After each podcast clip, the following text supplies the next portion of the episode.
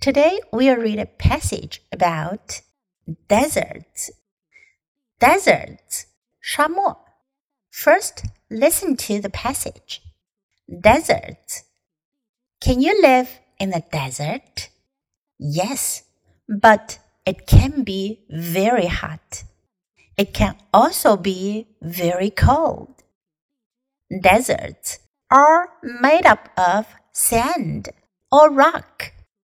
Some do not get much rain.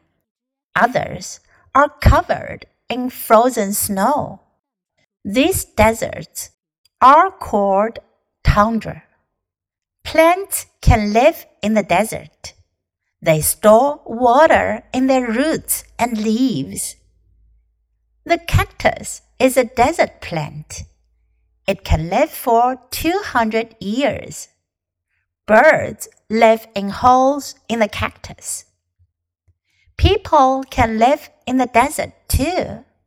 But watch out for the hot sun and always carry water.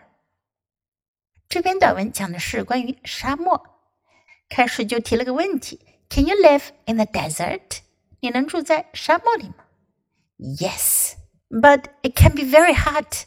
可以住呀，但是天气会很热。It can also be very cold，也可能很冷哦。Deserts are made up of sand or rock. Are made up of, be made up of，这是一个常用的词组，表示由什么什么构成，由什么什么组成。Deserts are made up of sand or rock. 沙漠是由沙子或岩石 组成的。Some do not get much rain，有些沙漠雨水不多。Others are covered in frozen snow，其他的沙漠却是被冰冻的雪 （frozen） 冰冻的、结冰的 （snow） 雪。Cover 表示覆盖、遮蔽。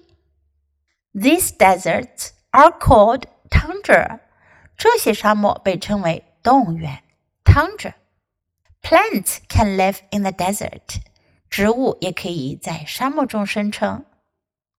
植物也可以在沙漠中生存。They store water in their roots and leaves，它们在根和叶中储存水分。The cactus is a desert plant. Cactus 仙人掌是一种沙漠植物。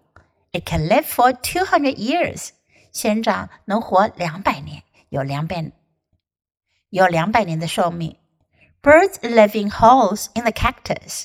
在沙漠里，鸟儿们会住在仙人掌的洞里。People can live in the desert too. 人们也可以住在沙漠里。But watch out for the hot sun. Watch out，当心，小心。Watch out for the hot sun，要当心烈日哦。 And always carry water，而且一定要一直带着水。Carry，带，携带。Carry。Now let's read the passage together. Desert. Can you live in the desert? Yes, but it can be very hot. It can also be very cold. Deserts are made up of sand or rock. Some do not get much rain. Others are covered in frozen snow. These deserts are called tundra. Plants can live in the desert. They store water in their roots and leaves. The cactus is a desert plant. It can live for 200 years.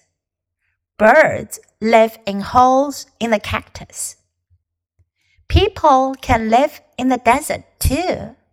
But watch out for the hot sun and always carry water. 今天的小短文你喜欢吗？英文短文是练习英语的绝佳材料。经常朗读、背诵小短文，你的英语语感和词汇量都会得到很大的提高哦。 关注 U 英语公众号，可以看到短文的内容和译文。Thanks for listening. 喜欢的话，别忘了给 Trace 老师点赞。Until next time, goodbye.